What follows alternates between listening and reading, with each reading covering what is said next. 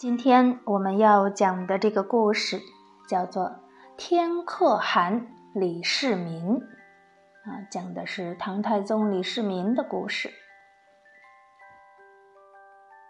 唐太宗名字叫李世民，他从小就非常聪明勇敢，在他十六岁的时候就想出来了一个奇妙的计策，吓退了包围隋炀帝的突厥人。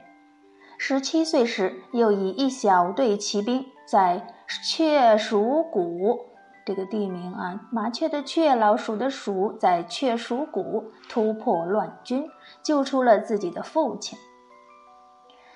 他的父亲是谁呢？也就是当时太原的留守李渊。到了十八岁的时候，李世民看见隋炀帝太过昏庸，朝廷十分腐败。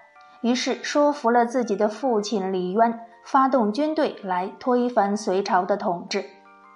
一年半以后，就建立了大唐，辅佐他的父亲成为了开国皇帝唐高祖。那个时候他才十九岁。李世民二十四岁那年，又帮助父亲平定了各地的乱世，统一了整个国家。到他二十九岁的时候，父亲就把皇位让给了他。在短短的四年以内，他消灭了北方的强敌突厥人，使四面八方的国家都来归顺大唐，并且赢得了万王之王天可汗的威名。这时候，李世民才不过三十四岁，非常的年轻有为。那么是什么原因使李世民年纪轻轻就创下了这样伟大的功绩呢？其中一个很重要的原因就是他很会用人，又能唤起全国人民跟他共同建立一个新时代。那我们常常讲《西游记》的故事。唐僧去西天取真经这个事儿呢，就是发生在唐太宗李世民在位时候的。李世民从十八岁开始带兵打天下，每回打下一个地方，他的哥哥和弟弟总是先去抢夺金银财宝，但是李世民却只留心有没有优秀的人才可以收留在军队之中。甚至连投降过来的敌将，他也能大胆的重用，比如凶猛的胡人尉迟恭，便是其中一个典型的例子。有一次，尉迟恭因为有朋友叛变，受到了连累，被人怀疑他也存心叛变，几个大将立刻把他关进了大牢，再向李世民报告：尉迟恭这么勇猛善战。一旦造反，可不得了。最好把他先杀了，免得将来留了个祸害。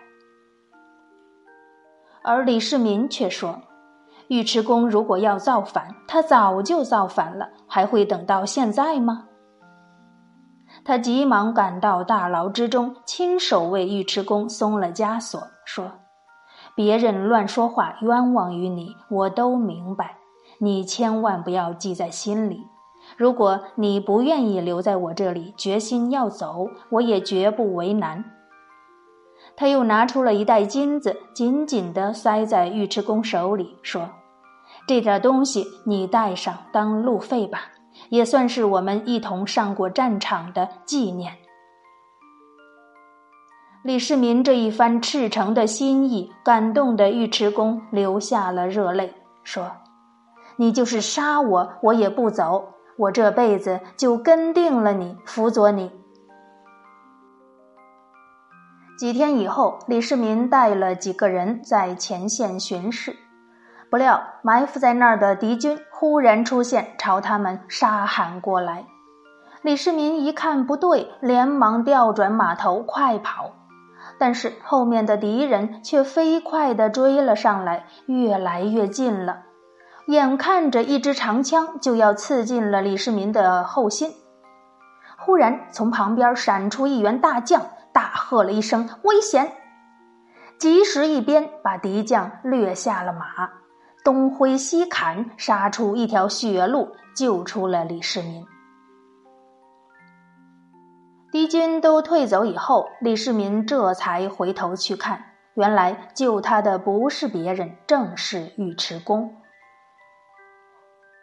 李世民除了懂得用人，从他对付突厥的手段，更可以看出他那远超常人的聪明和果断。突厥是北方最强大的游牧民族。他们的国王杰利可汗是一个贪心狡猾的人，他带领全国上百万的人马，就像一大群饿狼一样，在大草原上横行霸道。西域大大小小的国家没有一个不怕他的。当然，突厥肯定不会放过在他们眼里像只大肥羊似的大唐。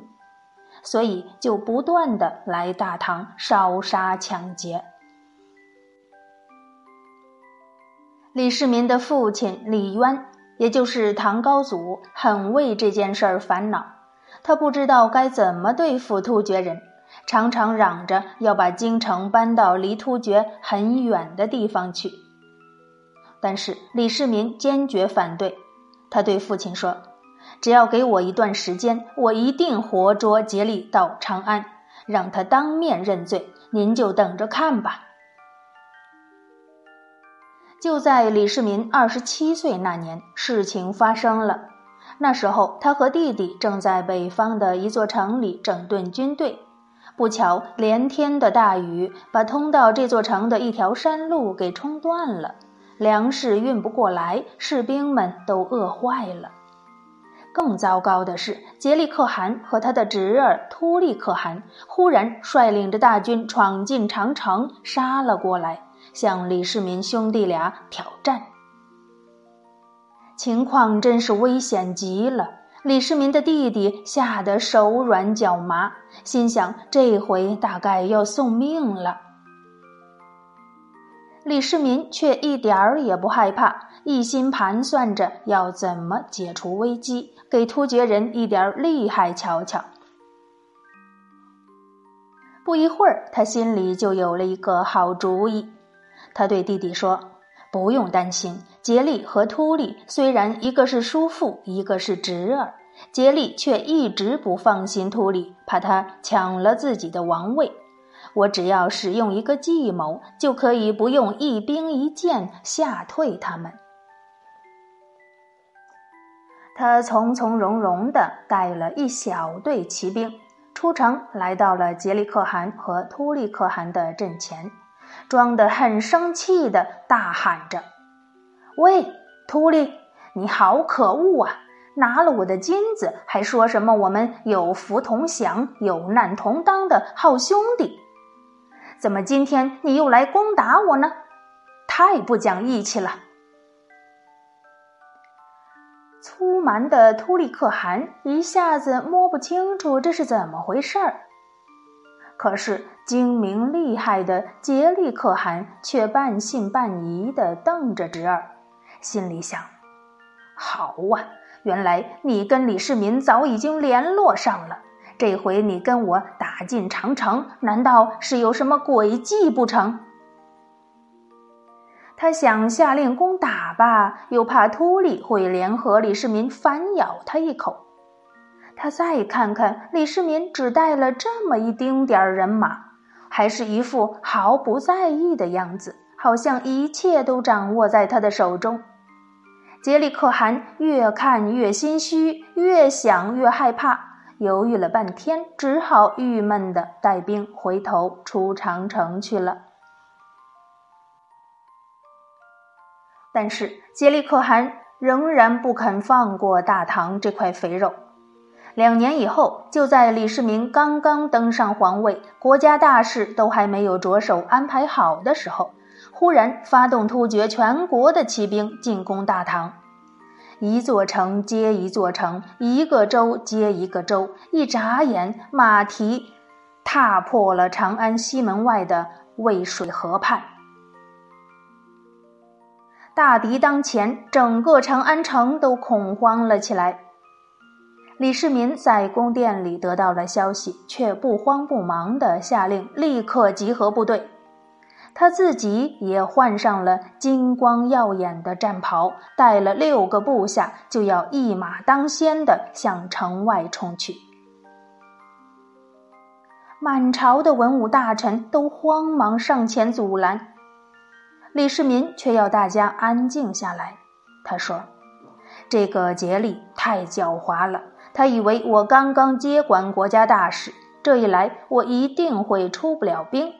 其实他算错了，只要我一出城，后面有大军压阵，表示决心作战到底，他的军队都在我国境内，一定会怕打败了回不去。”这场仗我算准了，他肯定赢不了。果然，突厥士兵隔着渭水河，一看见大唐天子穿着一身金色盔甲，威风凛凛的出现在河对岸，都大吃了一惊。他们再看他身后，大旗飞扬，唐朝的大军已经肃静而快速地摆好了长蛇阵，准备迎战。突厥的将士们就开始骚动起来，心里想：“哎呀，看样子这李世民不是好惹的呀！我们打完了仗，是不是能活着回去，可大有问题。”杰里可汗一看，他的军队都没了斗志，而李世民的军队却一点儿也不慌乱，好像早有准备的样子。心想自己确实是错看了李世民，这一仗看来是打不下去了，只好垂头丧气地派出代表去求和。就在渭水便桥上，双方定下了合约。可是突厥大军临走的时候，李世民还主动送给了杰里可汗一大车的珍珠宝贝。许多大臣都愤愤不平地问李世民：“咱们有兵，为什么不把突厥人赶走，反而还送给他们那么多礼物呢？”李世民看着前方说：“我自有我的道理。”如果突厥只是打败了，而没有被消灭，一定会回去重新准备，再来攻打我们。一打仗，吃亏的还是老百姓呀！我不愿意让百姓受苦，所以现在我不但不和突厥打仗，反而给他们点好处，让他们放松戒备，骄傲懒惰，这才是敌人灭亡的开始啊！只要我们积极训练士兵，等到机会来了，就可以一仗消灭他们。听了这番话，大臣们才明白了李世民的良苦用心。三年以后，李世民等待的时机终于成熟了。那一年冬天，风雪特别大，突厥的羊和马匹冻死了一大半儿。人民的生活都很困苦，突利可汗又发兵向杰利可汗争夺王位，打起了仗来。李世民趁机派了大将军李靖率领十万大军攻打突厥，杰里可汗无法抵挡，连连吃了败仗，最后终于被活捉了。杰里可汗被借送到长安来了。这可真是唐朝开国以来最光辉的一刻。长安城的全部老百姓都兴高采烈地拥到大街上，都想看看这位成为俘虏的北方霸主。五花大绑的杰里可汗被带进皇宫以后，跪在威严的李世民面前。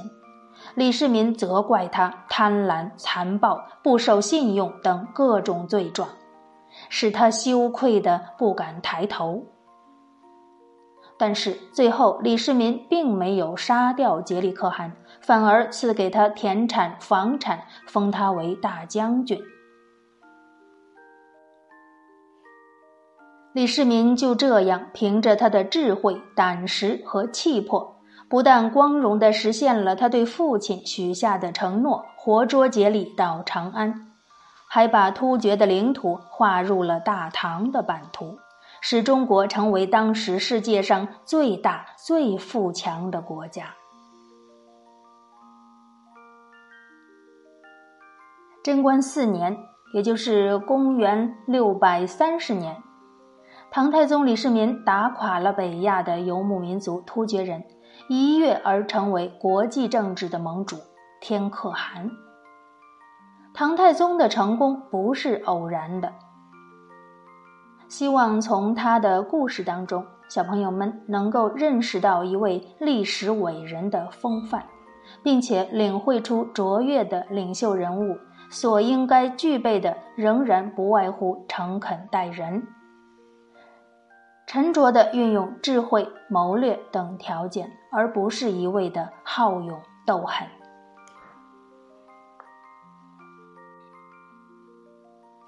好了，今天的故事就讲完了，小朋友们乖乖睡觉吧，晚安。